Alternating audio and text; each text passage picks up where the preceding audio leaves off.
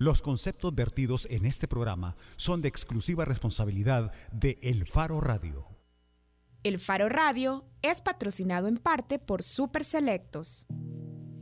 ¿Qué tal? Bienvenidos a El Faro Radio. Estoy acompañada de Ricardo Vaquerano y soy Karen Fernández. Qué bueno que nos puedan acompañar y recuerden que se pueden comunicar con nosotros a través de nuestro teléfono 2209-2887 o a través de redes sociales. Ahora sí, hola Ricardo Vaquerano. Hola Karen. Karen, ya se nos está escapando la semana, rapidito llegamos al jueves. Y súper rápido, además se nos está yendo el mes de mayo en este país caluroso y violento, pero... Y me imagino que también así se nos irá el programa hoy. Tenemos un programa muy variado. Así es, queremos platicar con Edwin Segura de la prensa gráfica, además editor de LPG Datos. Sí, eh, LPG Datos publicó ayer la más reciente encuesta de LPG Datos y por eso es que tenemos a Edwin para hacerle un par de preguntitas rápidas. Edwin, ¿no se escuchas? Sí, perfectamente. Los he estado escuchando todo este momento que estaban introduciendo el programa y estoy acá a las órdenes de ustedes. muchas gracias, Edwin. Edwin, eh, vos eh, abrís eh, la publicación de esta encuesta con una parrilla con 12 personajes, pero antes de entrar a a ver el detalle de la evaluación de personajes políticos.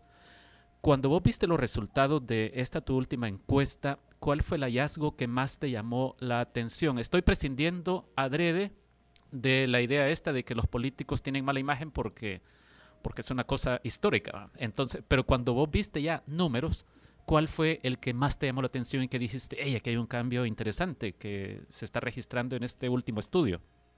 Vamos a ver, este, nosotros hacemos este, una evaluación trimestral sobre el rumbo del país, ¿no? Evaluamos lo que desde la opinión pública, eh, la valoración que tiene la gente sobre la gestión del gobierno, tanto la gestión general como por áreas, y luego también evaluamos principalmente los movimientos políticos enfocados tanto en los institutos eh, políticos, ¿verdad?, como en los personajes. Por supuesto que lo que más me llamó la atención fue la elevación, por decirlo de alguna manera, de la cantidad de personas que aprueban la gestión del presidente de la República. ¿no? Luego, el, el siguiente dato que me llama, claro, uno dice, bueno, hay que buscar una explicación a esto, ¿no? Pero el siguiente dato que me llama un poco más la, atención, ¿verdad? Es cuando veo lo, lo de los partidos políticos y veo lo de las figuras. ¿Por, ¿Por qué me llama la atención?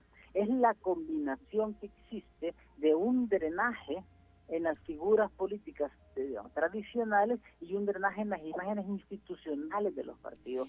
¿Por qué? Porque este es el escenario perfecto para que se abra la posibilidad de que la gente comience a confiar más en liderazgos nuevos, pero también en liderazgos que no son institucionales. Entonces, Claro, eh, ¿qué, ¿qué, tipo de liderazgo va, va a ser ese que va a llegar en lugar de los tradicionales que no tienen la misma aceptación y que no tienen el respaldo institucional, ¿verdad? Ahí se pueden abrir un gran abanico de cosas. Digamos que esas son dos grandes cosas que me llaman mucho la atención. Bien, Edwin, quiero volver sobre el primero porque estabas diciendo algo importante que es que hay que buscar las explicaciones. Sobre el primer hallazgo decías, bueno, la aprobación del presidente ha crecido. De hecho, ha alcanzado el 48%, uno de los porcentajes más altos de sus últimas evaluaciones. ¿Crees que es una causa del alza las nuevas medidas de seguridad que anunció e implementó el Ejecutivo? Vamos, lo que encontramos nosotros, porque digamos, eh, claro, cuando uno pregunta si aprueba o desaprueba, inmediatamente le pedimos a la gente que nos diga, miren, cuáles crees que son los, cuáles crees que son los logros, cuáles que son los fracasos, evaluamos áreas de gestión y efectivamente la área de gestión de seguridad pública, aunque sigue siendo mala, ¿verdad? Es decir, la evaluación de la gente sigue estando con números muy malos, mejora, ¿verdad? Luego, en la parte de la economía, pues sigue bastante mal y no ha mejorado mayor cosa, sobre todo lo del costo de la vida, ¿no?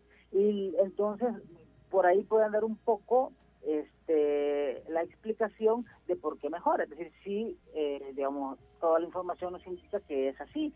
Es decir, las medidas en particular, eh, no estoy seguro, ¿verdad? De lo, lo que sí estoy seguro es que hay una relación bastante bastante directa entre la, cómo se siente la gente de segura o insegura, cómo evalúa el presidente, pero sobre todo cómo le impacta a la opinión pública las noticias principalmente sobre homicidios y sobre las actividades de las, de las pandillas, ¿verdad? Es decir, cuando tenemos reiteradamente que aumentan los homicidios o que el volumen de homicidios es alto, eso asusta a la gente, la gente se asusta y culpa pues a los que son los encargados de la seguridad pública. Eso, entonces yo creo que eh, la disminución de los homicidios, independientemente de por qué haya sido, si porque fue una decisión unilateral de los pandilleros no salirse a matar o si fue las medidas que están surtiendo efecto, creo que la explicación es eso, es decir, baja el volumen de una información tan impactante, hay una percepción de que las cosas están yendo un poquito mejor y eso pues creo que favorece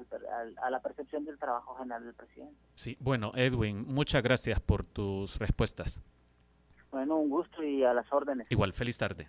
Era Edwin Segura, jefe de LPG Datos, la unidad de investigación social, es decir, la que hace encuestas en la prensa gráfica. Bueno, y para resumir entonces los hallazgos más importantes, que era la primera pregunta que hacía Ricardo, Edwin decía dos. El primero al que se estaba refiriendo en esta última intervención, que tiene que ver con el la alza de aprobación. El alza de la aprobación del presidente al 48%, que es de hecho el segundo porcentaje más alto que ha alcanzado en las últimas evaluaciones. Y, y también decía que le parecía que se evidencia ya un drenaje o un deterioro de de las figuras tradicionales de la política salvadoreña. Esto abre el espacio, decía, como para que puedan surgir nuevos liderazgos, no necesariamente incluso políticos o partidarios. Eh, una cosa que no alcanzamos a mencionar, pero a mí me llama la atención, aparece la medición que se hace de la imagen de, de 12 personajes de la vida pública de este país. Y entre los 12 no aparece ninguna mujer. Bueno, solo Ana Vilma de Escobar aparece. Es la única entre 12. No aparecen, por ejemplo, Lorena Peña que es una cosa que me llama la atención, o Banda Piñato, que había estado siendo medida, posiblemente no alcanzan números como para poder entrar en, en esta parrilla de ¿Y qué figuras, qué figuras sí están, Ricardo, que tenés bueno, en la mano? Nayib Bukele, que aparece con una gran ventaja respecto de los demás cuando se evalúa las eh, menciones de muy buena o buena imagen que tiene él y se obtiene el saldo, el saldo de Nayib Bukele, el alcalde de San Salvador, es de 64.3 puntos, muy por encima del segundo lugar que es el vicepresidente Oscar Ortiz, 29.6. Y para poner un ejemplo, el, el primer personaje de derecha es Norman Quijano, el exalcalde de San Salvador, del Partido Arena con un saldo de 15.4 y la primera mujer y única que aparece en estas 12, Ana Vilma, ya con un 5.3, es decir, solo 5 puntos arriba son las menciones positivas en favor de ella respecto de las negativas. Bueno, entonces, esos son los resultados de la última encuesta de LPG Datos. Nosotros tenemos que hacer un corte en el Faro Radio. Cuando regresemos, vamos a estar hablando sobre el caso de María Teresa Rivera. Solo para ponerlo en contexto muy rápido, la semana pasada María Teresa Rivera, que fue condenada en 2012 a 40 años de prisión, acusada de homicidio agravado contra su hijo recién nacido, fue puesta en libertad. De eso vamos a estar hablando en el Faro Radio. Hacemos una pausa, ya volvemos. El Faro Radio. Hablemos de lo que no se habla. Estamos en punto 105. Si al escuchar...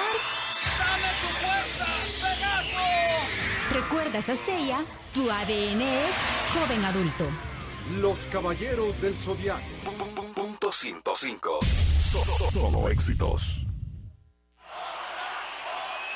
En el concierto y en todos los momentos que lo necesites, estamos ahí con nuestras tarjetas de crédito para que tengas siempre lo que desees. Porque somos la red financiera con mayor cobertura nacional, con más de 520 puntos de atención en todo el país. Solicita ya tu tarjeta de crédito del sistema Fede Crédito y disfruta de todos sus beneficios.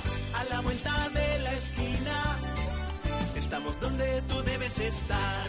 Llámanos al 2221-3333. Sistema Fede Crédito. Queremos darte una mano. Para mayor información de tasas, comisiones y recargos, acércate a las cajas de crédito y los bancos de los trabajadores del Sistema Fede Crédito.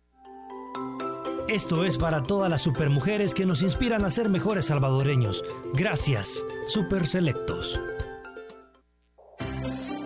Todos queremos un mejor El Salvador, pero haciendo lo mismo, todo seguirá igual. Porque queremos grandes cambios. Decidimos hacer las reformas que el país necesita. Hemos creado programas que harán crecer a nuestra sociedad. Potenciando el futuro de niñas y niños. Brindando oportunidades para nuestros jóvenes. Le apostamos a industrias donde habían imposibles. Y como gobierno queremos seguir superando los obstáculos. Hoy tenemos un país en movimiento. Con entrega y compromiso, juntos avanzaremos. Algunos dirán que las diferencias aquí son imposibles de cambiar. Pero ya hemos demostrado que unidos podemos lograrlo. Por esta nación sagrada estamos obligados a avanzar y lo estamos cumpliendo. Porque somos tierra de gente trabajadora. De los que día con día dan el sustento a su familia. El país que se levanta de las adversidades. Somos El Salvador y vamos hacia adelante. Dos años, el país avanza. Salvador cumple. Acompaña todos los martes desde las 7 de la noche a César Barrientos con lo mejor del pop y rock en español en Nación Eñe, solo aquí en punto 105, joven adulto.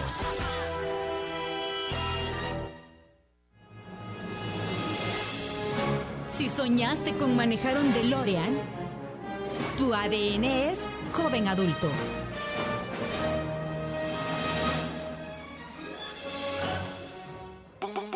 Punto 105. Solo éxitos. La portada en el Faro Radio. Estamos de regreso en el Faro Radio. Recuerden que pueden comunicarse con nosotros a través de redes sociales, en Twitter y en Facebook. En Twitter a través de la cuenta del Faro Radio y en Facebook y también en Twitter a través de la cuenta del Faro. Karen, este bloque lo titulamos Después de María Teresa, ¿cuántas mujeres inocentes están presas. Pero antes de entrar a esa materia, solo queremos aclarar esto. Eh, teníamos eh, el compromiso de hacer una llamada telefónica a la diputada de Arena, Patricia Valdivieso, para preguntarle por qué, entre otras cosas, por qué ella dice sentir vergüenza de la resolución del Tribunal de Primera Instancia del partido cuando decidió archivar el caso contra el diputado Ernesto Mason debido a aquellas reuniones que el diputado y ex vicepresidente de Arena sostuvo en 2014 con jefes pandilleros, pero desgraciadamente se cortaba la llamada, así que haremos el intento en otra ocasión para hablar con ella. No pudimos hablar con ella. Mi pregunta básica era, bueno, después de esa publicación en Facebook, ¿qué? Pero bueno, nos quedamos pendientes y ahora sí queremos presentarles a nuestros invitados de este blog que está con nosotros, Denis Muñoz y Sara García, ambos representantes de la agrupación ciudadana por la despenalización del aborto y la colectiva feminista. Denis y Sara, bienvenidos al Faro Radio, gracias por acompañarnos. Hola, ¿qué tal? Un gusto estar acá compartiendo. Gracias por la invitación. Gracias por la invitación y aquí estamos con todo. Bueno, algunos ya imaginarán por dónde va la cosa. En 2012 María Teresa Rivera fue condenada a 40 años de cárcel por acusada de homicidio porque supuestamente mató a su bebé recién nacido. Eh, desde entonces vino una serie de, de, apelaciones de utilización de los recursos legales. Este caso llegó incluso hasta la sala de lo penal, es decir, la máxima instancia, salvo la constitucional que ya mira otra materia, pero en la sala de lo penal prácticamente se avaló todo lo que había avalado también el, el tribunal y, y, una cámara intermedia que habían ratificado la condena a 40 años. El caso llegó también a la Asamblea Legislativa, donde no prosperó una solicitud de indulto. Eh, y el caso fue retomado gracias a un recurso que yo no acabo de entender, fue retomado por el mismo tribunal que emitió la sentencia hace cuatro años y resuelve en contrario, aunque ya con el juez José Antonio Flores, que entonces había participado en la decisión aquella cuestionada, eh, él ya no participó esta vez y viene el juez Martín Rogel y dice que no amerita eh, prisión, que no se sustenta la acusación de homicidio y, y por eso es que hoy tenemos aquí a a, dos representantes de esta agrupación, pero para que entendamos con quiénes estamos hablando, antes quisiéramos entender ustedes en realidad qué es lo que defienden, cuáles son las banderas de ustedes. Sara, tal vez vos nos podés explicar.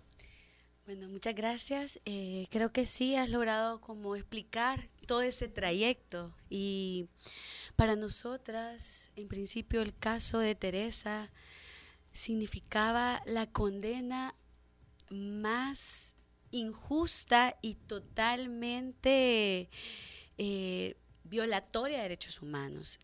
Teresa fue condenada a 40 años de cárcel. Para nosotras era importante en principio poder nombrar lo que enfrentan las mujeres que trayectan del hospital a la cárcel. Teresa, al igual que otras mujeres, porque no es la única, enfrentó denuncias en principio por aborto debido a la legislación totalmente restrictiva que genera sesgos y prejuicios por parte del personal de salud.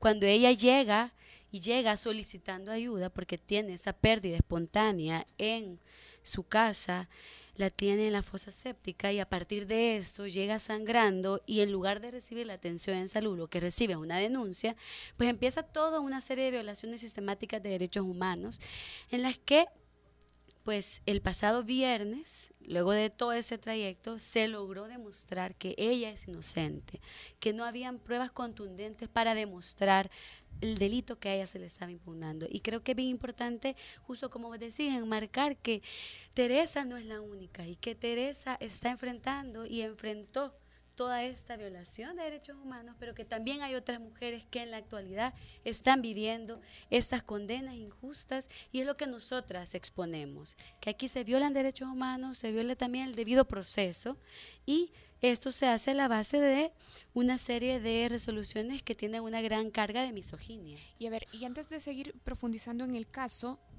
al final la condena de María Teresa también está enmarcada en un marco legal que penaliza absolutamente el aborto. Entonces, ¿en cuáles situaciones o bajo cuáles circunstancias el aborto no debería de ser entonces penalizado? Bueno, yo creo que eh, para eso hay que hacer un contexto eh, histórico en el tema, muy brevemente. A partir de 1998, donde surge el nuevo Código Penal, eh, se suprimen o se quitan las figuras o los permisos de aborto que se eran permitidos antes del 20 de abril de 1998. Estoy hablando del aborto terapéutico, ético y eugenésico.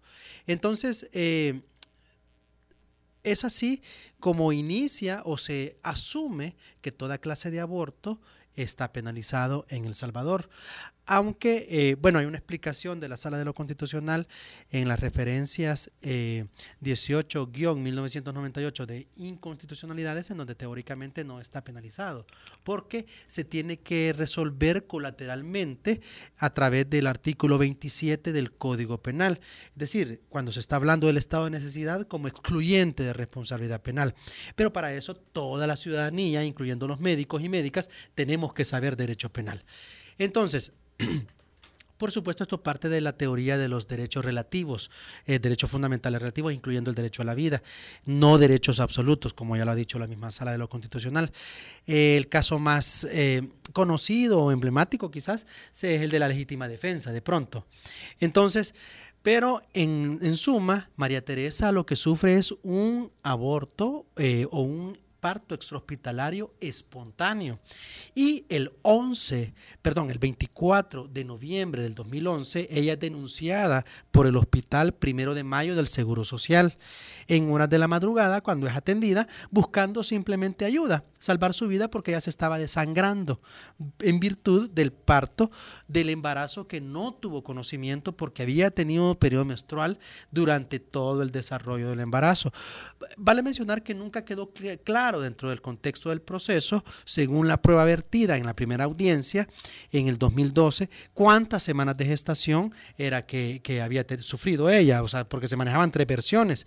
Dentro de esas, incluso eh, hubo una que aproximadamente 20 semanas o 18. Lo cierto es que si hubiera sido así, ella tendría que haber sido acusada por aborto, si hubiera sido consentido y propio o inducido, cosa que nunca se advirtieron maniobras abortivas inductivas a realizar eh, eh, el aborto voluntario, de tal suerte que tampoco se tuvo que haber tipificado de esa manera. Pero el mal menor, ¿no? El, eh, el aborto consentido y propio está penalizado de 2 a 8 años y el homicidio grabado es de 30 a 50 años de prisión. Entonces María Teresa es sometida a un juicio con presunción de culpabilidad en virtud de asumir que ella había realizado una conducta que en ningún momento realizó.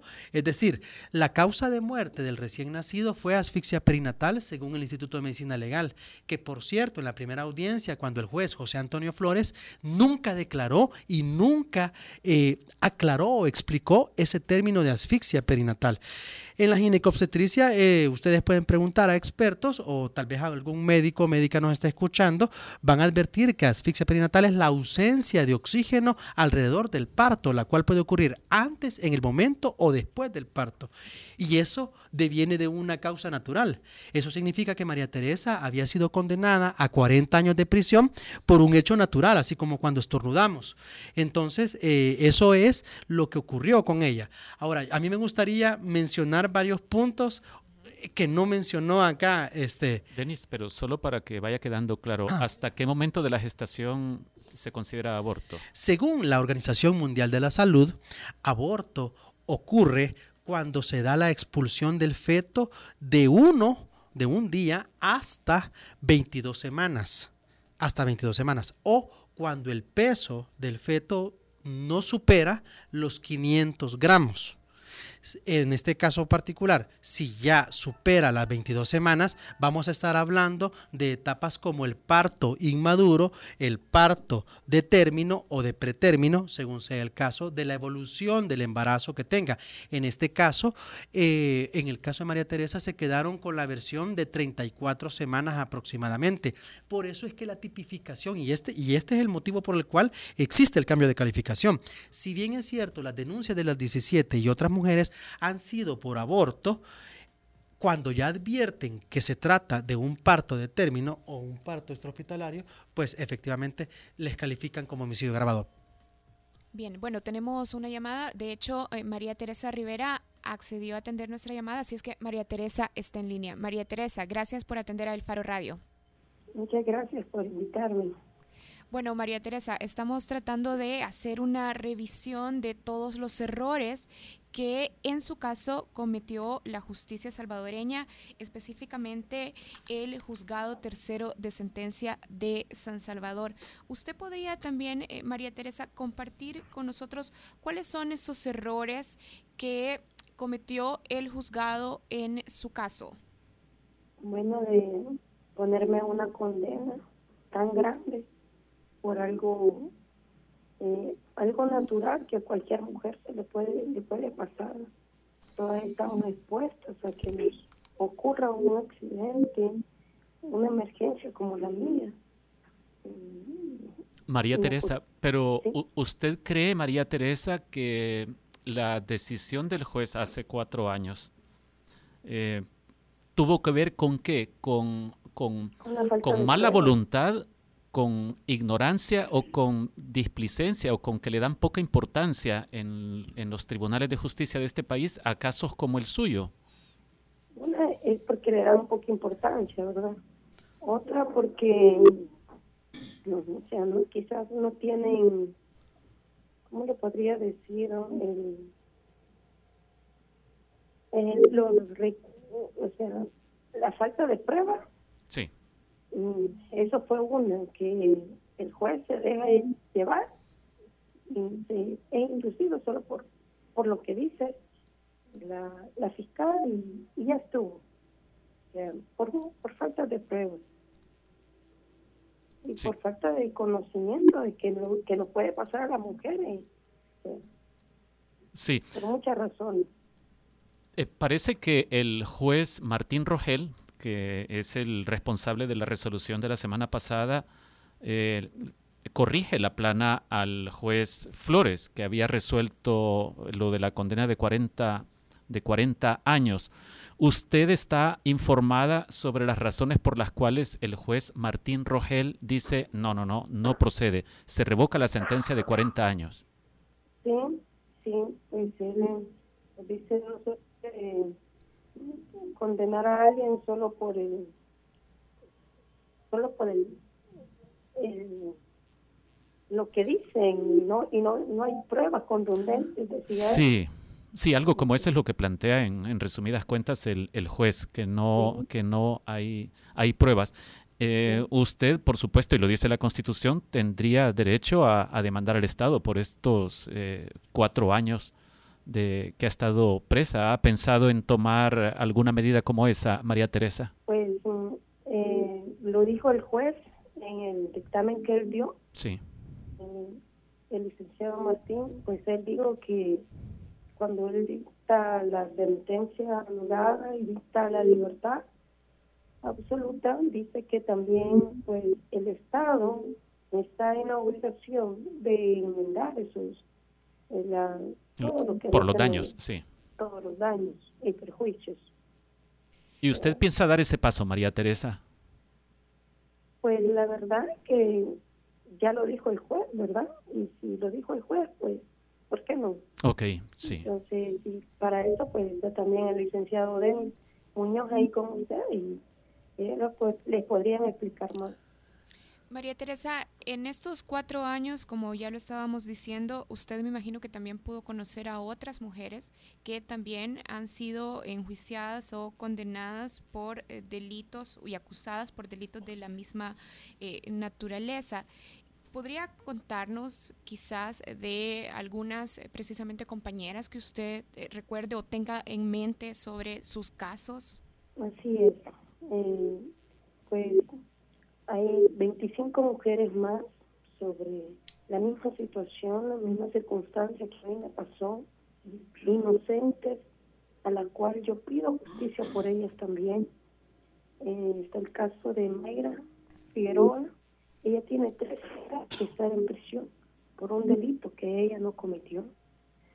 Eh, ella entra de 18 años a este lugar, a ese lugar y hoy ya va a cumplir casi 30 años y toda su vida, toda su juventud en prisión. Entonces, yo pido justicia por mis compañeras, por Teodora, por Cintia Maricela, por Cindy, por muchas mujeres que están inocentemente, 25 mujeres, por el cual solo el decir, la hicieron, pero la verdad se lleva a la luz y esto que ha pasado conmigo también va a pasar con ella. Yo sé que pronto ellas van a tener su libertad también como yo la he obtenido. Bien, bueno, María Teresa, gracias por atender nuestra llamada. Muchas gracias a ustedes. Y gracias por apoyarnos y pedirle pues a, a todas esas personas que escuchan o ven noticias pues que nos sigan apoyando que sigan apoyando a las organizaciones y que sigan apoyando a estas 25 mujeres que todavía están en prisión. Y gracias por el apoyo, gracias por invitarme. gracias. Gracias. Conversamos con María Teresa Rivera, como ya lo decíamos, María Teresa la semana pasada por una decisión del juez eh, tercero de sentencia fue puesta en libertad y se revocó así una condena de 40 años. Ricardo, tenemos que hacer una pausa, pero antes, cuando iniciamos el bloque, decíamos que la diputada Patricia Valdivieso de Arena iba a atender una llamada de nosotros para hablar sobre su opinión de la decisión del Comité de Ética de Arena. Ella no atendió la llamada en el momento, pero después nos llamó para excusarse y para decir que estaba pendiente del programa y que va a acompañarnos, ojalá, la próxima semana. Magnífico. Dicho eso, hacemos una pausa, ya regresamos. El Faro Radio. Hablemos de lo que no se habla. Estamos en punto 105. Si al escuchar esto recuerdas a un Friends, tu ADN es joven adulto.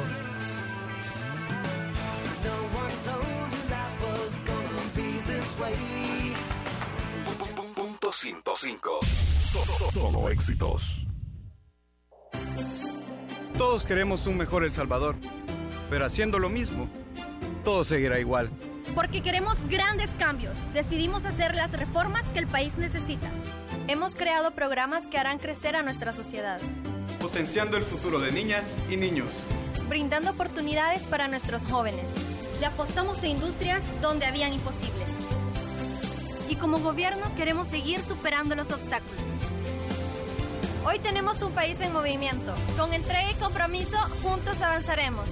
Algunos dirán que las diferencias aquí son imposibles de cambiar. Pero ya hemos demostrado que unidos podemos lograrlo. Por esta nación sagrada estamos obligados a avanzar y lo estamos cumpliendo. Porque somos tierra de gente trabajadora. De los que día con día dan el sustento a su familia. El país que se levanta de las adversidades. Somos El Salvador y vamos hacia adelante.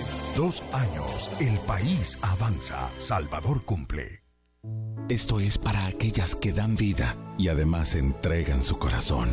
Para las que siempre piensan en los demás. Para las que nunca dejan escapar sus sueños para las más fuertes, que salen aún antes que el sol, para las que nos dan todo su tiempo, aunque no tengan mucho. Esto es para todas las supermujeres que nos inspiran a ser mejores salvadoreños. Gracias. Super Selectos porque todos estamos hechos de canciones y vibraciones. No te pierdas todos los viernes, desde las 7 de la noche, Hechos de Música, con Carlos Galicia.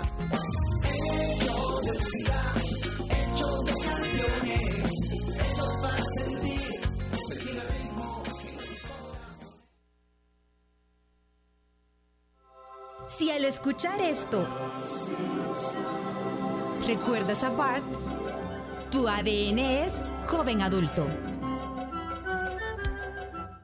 Punto 105. Solo éxitos. Bajo la lupa en el Faro Radio. Radio, estamos de, regreso en el Faro Radio.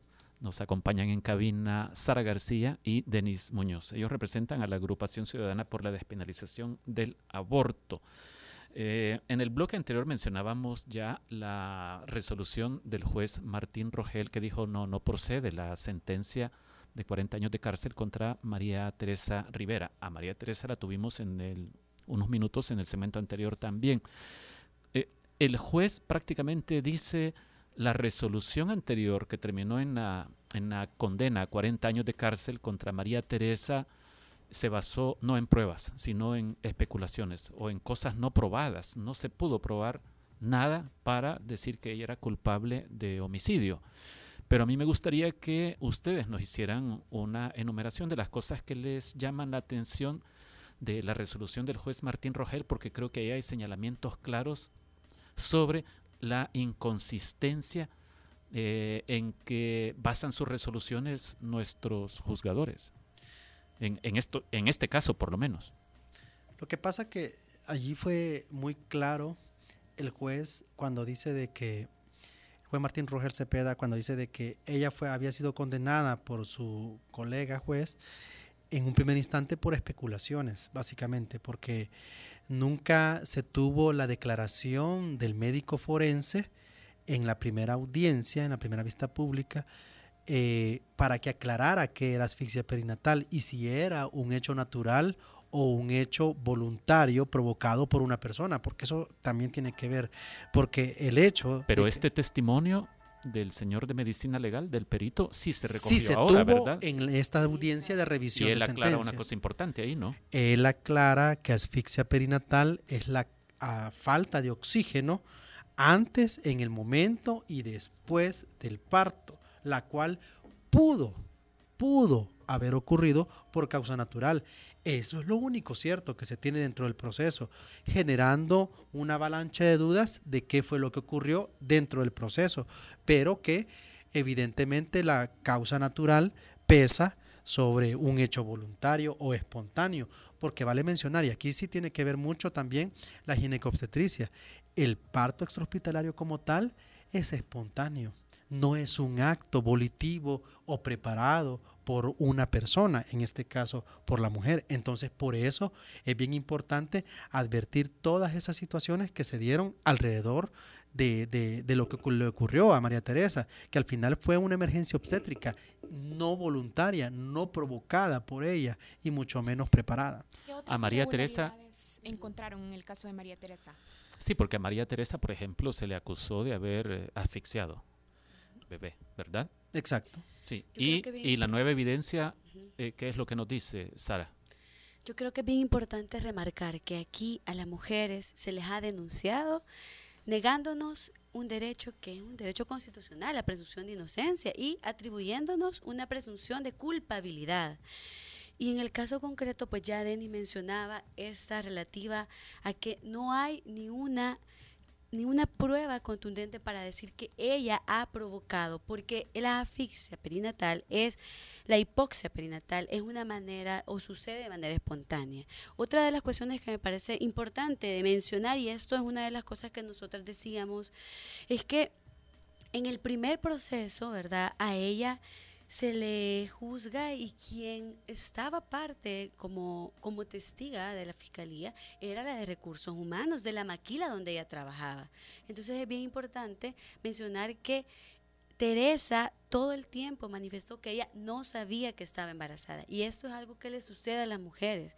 No se sabe porque ella tenía sangramientos. Sin embargo, la de recursos humanos manifestó que ella había pedido un permiso en enero y la emergencia obstétrica sucedió en noviembre. Eso quiere decir que hay una total incongruencia porque no hay ningún embarazo de 11 meses. Y así una, una serie de violaciones y de incongruencias en el proceso que a base de esto es que a ella se le emitió una condena. Y eso es lo que a nosotros nos parece sumamente injusto, que no hay una investigación, que no se respete la duda del proceso y que no se respete al fin y al cabo la inocencia de una mujer. En función de todas estas irregularidades fue que se solicitó la revisión de la sentencia. ¿Quién y cómo la solicitó? Bueno. Además, ya se había negado. El mismo juez José Antonio Flores la negó. Sí, y, además no entendemos, Denis, cómo es que llegó al mismo tribunal del que partió el caso. es que eso es lo que quiero también ampliar dentro del recorrido que usted hizo en todo el proceso, que es muy bueno, el resumen. A ver, empecemos diciendo que María Teresa tuvo que haber sido indultada por la Asamblea Legislativa pero que no hubo un informe favorable producto de los 17 indultos que se presentaron el 1 de abril del 2014. Ok, porque, porque también es discriminatorio y hay que decir que la Corte Suprema de Justicia en pleno se equivocó. Hay que, hay que aclararlo, porque tendría que haber advertido el error judicial que se ha mencionado el 20 de mayo de este año, hace ocho días. Entonces, vaya, eh, se presenta el recurso de apelación, confirma sentencia, eh, condenatoria la Cámara de lo Penal competente. Después la Sala de lo Penal confirma la eh, casación, el recurso de casación. Pero allí viene que cuando ya es firme la sentencia, se abre la oportunidad para que se presente el recurso extraordinario de revisión de sentencia. Este se presentó por el doctor Víctor Hugo Mata, que estaba con nosotros en la agrupación, y que eh, es denegado por el juez José Antonio Flores, efectivamente.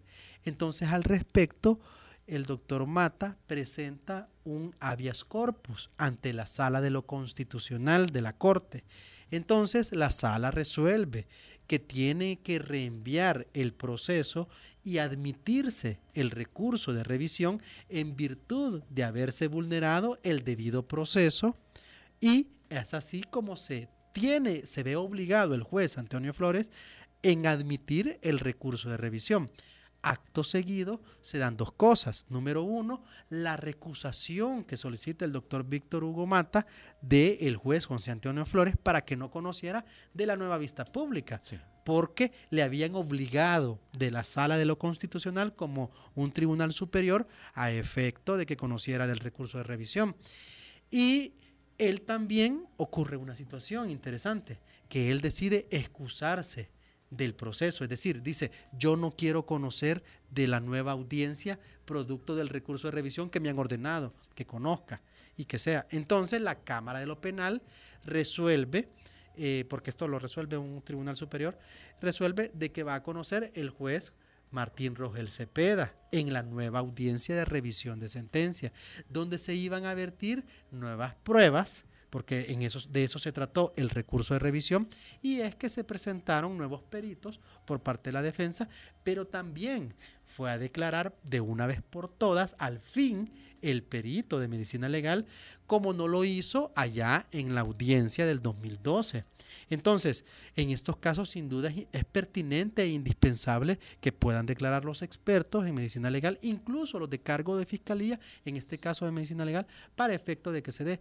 Y un, y un elemento que sí quiero, que quiero mencionar es que eh, se advirtió, y ya que usted ha hablado muchos elementos que se dieron en la vista en la audiencia de revisión de sentencia, se dijo y confesó el perito de medicina legal que no había completado todos los pasos de la dosimasia hidrostática pulmonar a efecto de determinar si había nacido vivo o si había respirado o no El, feto. Lo dijo. Ni siquiera se pesó. el paso, ni siquiera se pesó porque no tienen básculas en medicina legal y son parte de las falencias que se advirtieron de la autopsia. Le faltó el paso 3 y el paso 4. Esto lo vio y escuchó el licenciado Martín Rogel Cepeda y por estas carencias es que también dijo que absolvía a María Teresa y le reconoció también la indemnización producto del error judicial que se dio hace años porque este caso tiene un final feliz, entre comillas, y los otros que están en cuestionamiento, no, no será... Me, gusta que diga entre comillas porque a María Teresa no se le va a devolver los cuatro años y medio. Cuatro años, María Teresa ni un, ni un segundo tuvo que haber sido esposada a la cama del hospital. Pero, pero en este caso parecen muy claras las inconsistencias eh, del proceso en que se basó el, son, el, juez. Ajá. Pero los otros casos están no están igualmente fundamentados eh, en, la objeción que se les está haciendo? Hay una situación muy importante y, que se ha dicho acá. El recurso de revisión de sentencia lo tiene que admitir el mismo juez que condenó. De hecho, el mismo juez que condenó a María Teresa no lo admitió en un primer instante. Ya. O sea, eso es lo complicado. Como usted dijo, y me gustó esa palabra, eh, esa expresión, corregir la plana nadie va a querer corregirse la plana. Y sobre todo también... es admitir que cometió un error. Claro, es admitir que es allanarse totalmente. Y entonces en este, en este caso no es el juez José Antonio Flores que le ha dado la libertad a María Teresa, sino Martín Rogel Cepeda. Sí, bueno, muchas gracias Denis y muchas gracias Sara, se nos terminó el tiempo. Bueno, Denis y Sara estuvieron aquí acompañándonos y representando a la agrupación ciudadana por la despenalización del aborto y la colectiva feminista. Gracias a ambos, nosotros tenemos que hacer una pausa, ya regresamos en el Faro Radio.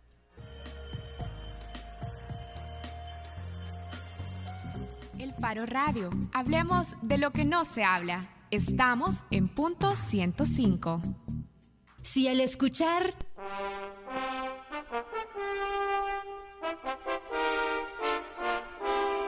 ¿Recuerdas la Liga del Dragón? Tu ADN es joven adulto. ¡Disparo de Tokio! Punto 105. Solo éxitos. Todos queremos un mejor El Salvador, pero haciendo lo mismo, todo seguirá igual. Porque queremos grandes cambios, decidimos hacer las reformas que el país necesita. Hemos creado programas que harán crecer a nuestra sociedad. Potenciando el futuro de niñas y niños brindando oportunidades para nuestros jóvenes.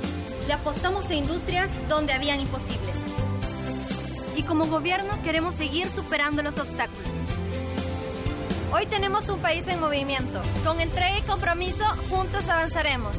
Algunos dirán que las diferencias aquí son imposibles de cambiar. Pero ya hemos demostrado que unidos podemos lograrlo. Por esta nación sagrada estamos obligados a avanzar y lo estamos cumpliendo porque somos tierra de gente trabajadora. De los que día con día dan el sustento a su familia. El país que se levanta de las adversidades. Somos El Salvador y vamos hacia adelante. Dos años, el país avanza. Salvador cumple. A todas las supermujeres que salen aún antes que el sol, gracias. Tú nos inspiras a ser mejores salvadoreños. Super Selectos. En el concierto y en todos los momentos que lo necesites, estamos ahí con nuestras tarjetas de crédito para que tengas siempre lo que desees. Porque somos la red financiera con mayor cobertura nacional, con más de 520 puntos de atención en todo el país. Solicita ya tu tarjeta de crédito del sistema Fede Crédito y disfruta de todos sus beneficios. A la vuelta de la esquina Estamos donde tú debes estar. Llámanos al 2221-3333. Sistema Fede Crédito. Queremos darte una mano. Para mayor información de tasas, comisiones y recargos, acércate a las cajas de crédito y los bancos de los trabajadores del Sistema Fede Crédito. No te pierdas el primer miércoles de cada mes lo mejor del rock disfrutando todo el día con nuestro playlist interminable de éxitos del rock del joven adulto. Solo aquí, en punto 105.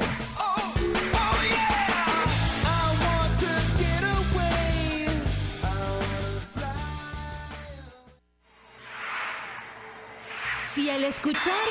¡Dame tu fuerza, Pegaso! Recuerdas a Seiya, tu ADN es joven adulto.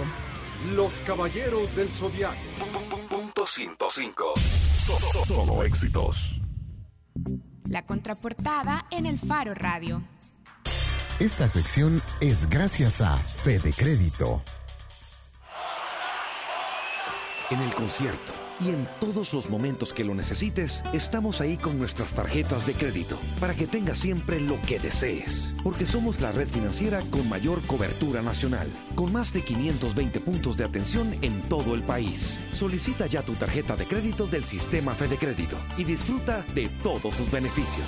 A la vuelta de la esquina, estamos donde tú debes estar. Llámanos al 2221-3333. Sistema Fede Crédito. Queremos darte una mano. Para mayor información de tasas, comisiones y recargos, acércate a las cajas de crédito y los bancos de los trabajadores del Sistema Fede Crédito. Estamos de regreso en el Faro Radio. Hoy en la contraportada queremos platicar, bueno, vamos a platicar porque ya está aquí, Oscar Sunsin, director de la adaptación para teatro de Sueños de Robot, una colección de cuentos original de Isaac Asimov. ¿Qué tal? Gracias, Oscar, por acompañarnos. Gracias a ustedes por invitarme también. Bueno, primero para empezar la entrevista vamos a decir quién es Isaac Asimov, que es un autor de ciencia ficción y de hecho esta colección de, de cuentos cortos, Sueños de Rebot, es también de este género, de ciencia ficción. Oscar, ¿cómo se lleva la ciencia ficción al teatro? Porque a mí de entrada me parecen eh, dos géneros y, y, dos espacios, dos medios de comunicación que podrían estar totalmente separados, ciencia ficción y teatro. Fíjate que, que de hecho hace unos días estaba haciendo esa valoración porque dentro del proceso fue un poco difícil a veces encontrar la forma y primero porque no siempre se, no es que se, se, copie, pero uno siempre tiene referencias. Por ejemplo, si haces un drama, te acordás, ah, yo vi tal drama hace dos, tres años, y si viste una comedia la viste hace dos o tres años. Y la ciencia ficción, no, no, yo no tengo una referencia visual en el teatro. Lo que he tratado de hacer es basarme mucho en el cine. Eh, creo que el cine toma mucho prestado del teatro, pero el teatro toma muy poco prestado del cine. En este caso, entonces, eh, muchas referencias han sido eh, gracias al, cine y también en la parte visual, eh, ya voy a decir, eh, quizás un plus que tiene esta obra es que va acompañada de, de video mapping y video proyección, que eso hace que se complemente mucho más la ciencia ficción, donde hay efectos especiales, donde podemos ver el espacio, podemos ver luces, podemos ver laboratorios moviéndose eh, gracias al video mapping. Entonces creo que eso es lo que, lo que lo hace ciencia ficción, porque siempre hay un drama, siempre hay pasiones de personajes, siempre hay historias, pero lo visual que tiene la ciencia ficción va acompañada de, de este video mapping, que en este caso lo está diseñando Ricardo Barahona. ¿Y quién asumió el reto de adaptar estos cuentos a un guion de teatro? Y bueno, por supuesto, vos estás dirigiendo, pero ¿cómo fue ese proceso de construcción, de adaptación de una obra literaria a un guion para teatro? Fíjate que primero el, el, proyecto inició eh, motivado por el premio, premio Ovación del Teatro Luis Poma. Yo apliqué al concurso dos veces, no gané. Eh, pero en la segunda vez una de las juezas fue Lorena Juárez Saavedra y le interesó mucho el proyecto, eh, que era este de llevar los cuentos de Isaac Asimov al, al, teatro yo no tenía todavía una propuesta fija, sino que unos cuantos, entonces ella le pareció bastante interesante y ella fue quien tomó el reto de hacer esta adaptación. Digamos, yo propuse el proyecto y ella le gustó bastante y empezamos a trabajar de la mano y ella hizo la adaptación del guion. Cuando se trabaja con obras adaptadas, por ejemplo, en cine, siempre uno está consciente, bueno, no todos los espectadores, pero existe esta preocupación de que por adaptar al formato cine se pierda un poco de la riqueza literaria. ¿No va a pasar eso al ver la adaptación de Sueños de Robot para teatro? Fíjate que obviamente hay cambios, sobre todo hay cambios dramáticos, estructuras dramáticas que tienen que cambiarse para mantener el interés, porque cuando tú estás leyendo a veces eh, pueden haber partes eh, en clímax, hay partes abajo, pero sí, eh, dramáticamente a veces hay que buscar que haya conflicto también. Y las obras de, de Asimov tienen conflictos, pero a veces son como bien psicológicos. Aquí también había que hacerlos un poco físicos. Eh, sí, sí van a haber cambios, es una adaptación. Creo que he tratado de rescatar eh, lo que yo he sentido. Es, en este caso, lo que yo sentía al leerlo es lo que yo trato de rescatar. Quizás puede ser un poco mi apreciación subjetiva, pero he tratado de rescatar lo que yo sentí mientras leía estos cuentos y espero que eso es lo que se, se refleje. Oscar, ¿y qué crees que le aporta el hecho de que llegue al teatro Asimov? ¿Qué le aporta respecto de lo que uno obtiene de leer? Bueno, le aporta el... ¿Qué, gana uno con eh, observar la versión teatro? Bueno, primero llevar, hacerle publicidad a Asimov también. Primero es eso. Eh, creo que a mí me gustó, hay gente que lo gusta, pero hay mucha gente que, que quizás la ciencia ficción no, no, lo atrae tanto, pero en este caso, bueno... Aunque, aunque yo estoy pensando en el público. Es decir, eh, ¿por qué alguien debería, vaya, si tuvieras dos opciones, leer o ir a ver al Teatro Luis Poma a Asimov? Yo te recomendaría que leyeras los cuentos y después vieras la obra. Si solo pudieras hacer una cosa, ¿por qué dirías que deberían ir a ver el, bueno, yo, la adaptación eh, al teatro? Si ven la adaptación de teatro, es primero los temas que, que toca Asimov en, en, sus cuentos están ahí. Visualmente es otra experiencia. O sea, el, cuando los lees te imaginas y cuando ves una obra de teatro los puedes sentir, los puedes ver, eh, los puedes escuchar. Entonces creo que los sentidos se activan mucho más en una obra de teatro que eh, leyéndolo del libro directamente. Sí, esto va para la otra semana ya, ¿verdad? Sí, ya en exactamente en una semana es el estreno. Y antes de que nos digas las generales, ¿qué demandas o reflexiones podemos hacer o podemos tener presentes luego de leer o ver Sueños de Robot? Primero, la, eh, la capacidad del ser humano innovación, hasta dónde quiere llegar por innovación, porque creo que siempre queremos estar un paso adelante, nunca es suficiente, eh, siempre es, vamos a inventar algo más, algo novedoso, nunca para, entonces, pero hay consecuencias siempre. Por ejemplo, tenemos el celular, eh, que muy nos sirve bastante, pero qué consecuencias ha tenido para nuestra sociedad. En este caso, bueno, en la, en la historia de Asimov, bueno, queremos robots que se parezcan a los seres humanos, pero ¿cuáles son las consecuencias que pueden llevar ellos? Bien, entonces ahora sí las generales. Se estrena el 2 de junio. Se estrena el 2 de junio. ¿Y luego va a estar en presentaciones hasta eh, cuándo? Está eh, hasta el 5 de junio. Las funciones son el jueves y el viernes a las 8 de la noche. El sábado hay dos funciones, a las 5 de la tarde y a las 8 de la noche. Y el domingo a las 5 de la tarde. ¿Dónde se compran las entradas y cuánto cuestan? Las entradas ya se pueden comprar, comprar en el Teatro Luis Pomas eh, a partir de las 3 de la tarde. Ya la taquilla está, está dispuesta porque los asientos son numerados. Y se pueden comprar en línea en la página del teatro, teatroluispoma.com. Eh, se van a la parte de cartelera y le, le hacen clic a a Sueño de Robot y ahí pueden comprar las entradas en línea también. ¿Cuánto dura la presentación, Oscar? La obra dura una hora y quince minutos. Hora quince, ok. Bueno, Muchas gracias, Oscar. Bueno, gracias a ustedes y bueno, están invitadísimos a que traten, no que traten, que, que vean ciencia ficción, que es algo que creo que no se ha hecho aquí en el país. Es un, un, reto nuevo tanto para mí, para los actores y creo que también para el público. Yo quiero retomar las palabras de nuestro amigo Elmer Mengíbar, que cuando uno le pregunta y debería ir a ver esa película o debería ir a ver esa obra al teatro, y él dice hay que ver de todo, porque todo sirve para educarse y para pulir criterios. Entonces, la invitación está hecha. Yo quiero hacer otra invitación, que le pongan queso a esto. Está sucediendo una cosa muy importante.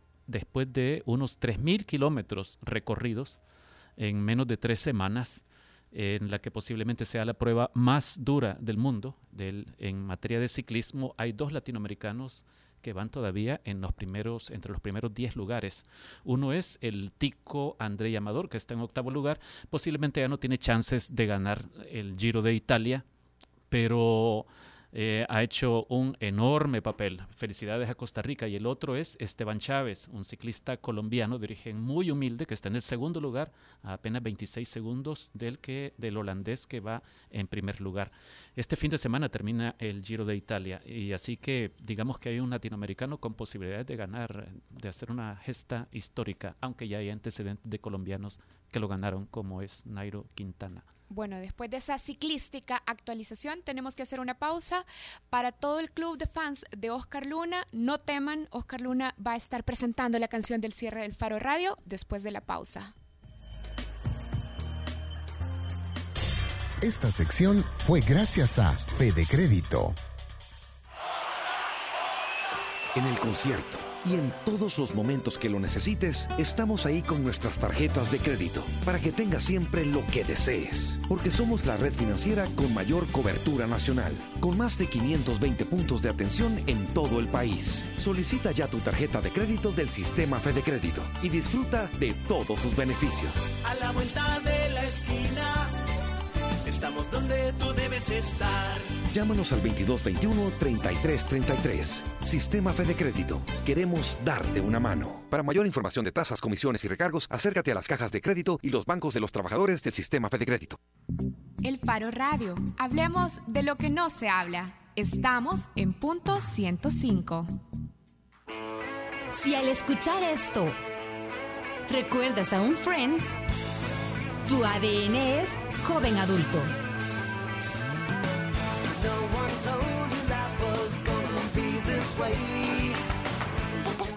Punto 105.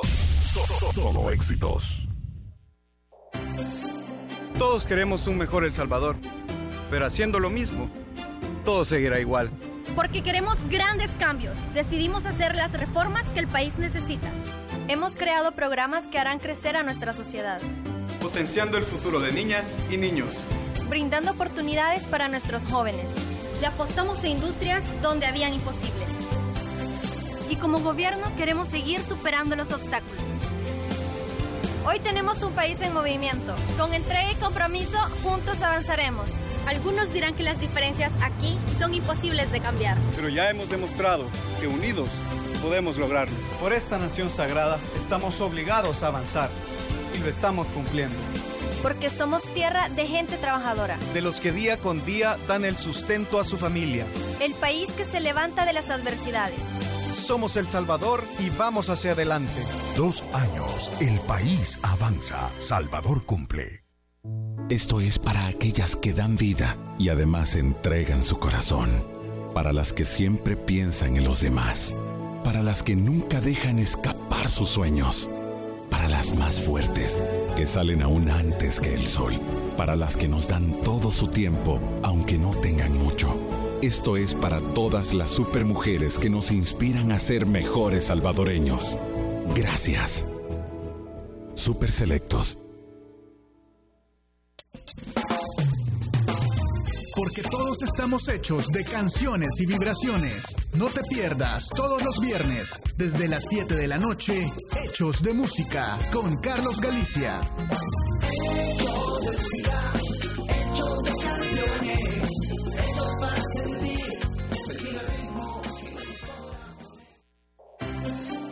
Todos queremos un mejor El Salvador, pero haciendo lo mismo, todo seguirá igual. Porque queremos grandes cambios, decidimos hacer las reformas que el país necesita. Hemos creado programas que harán crecer a nuestra sociedad. Potenciando el futuro de niñas y niños. Brindando oportunidades para nuestros jóvenes. Le apostamos a industrias donde habían imposibles.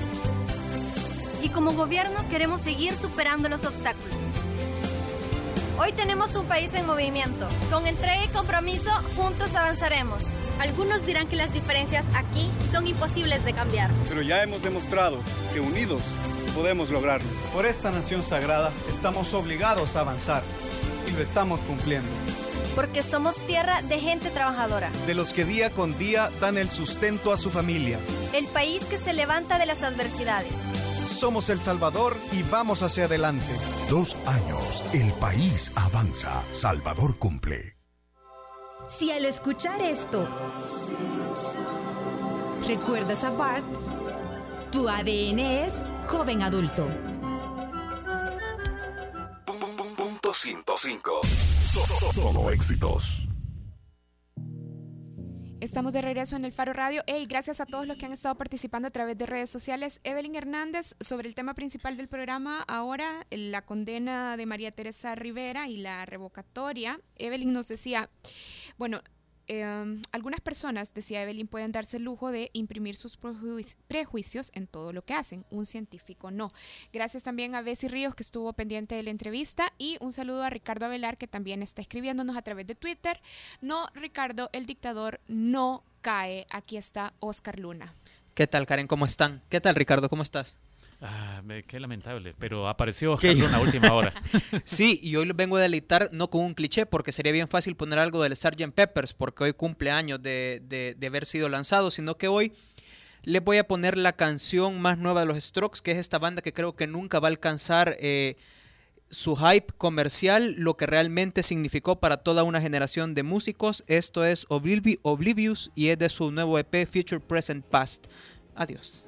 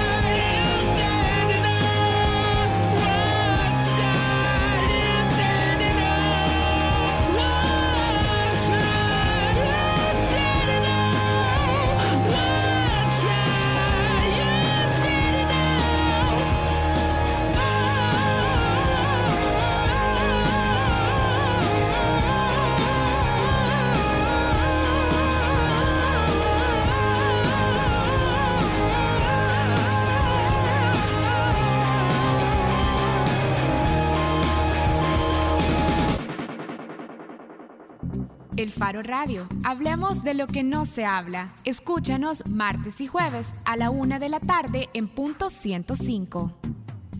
El Faro Radio fue patrocinado en parte por Super Selectos.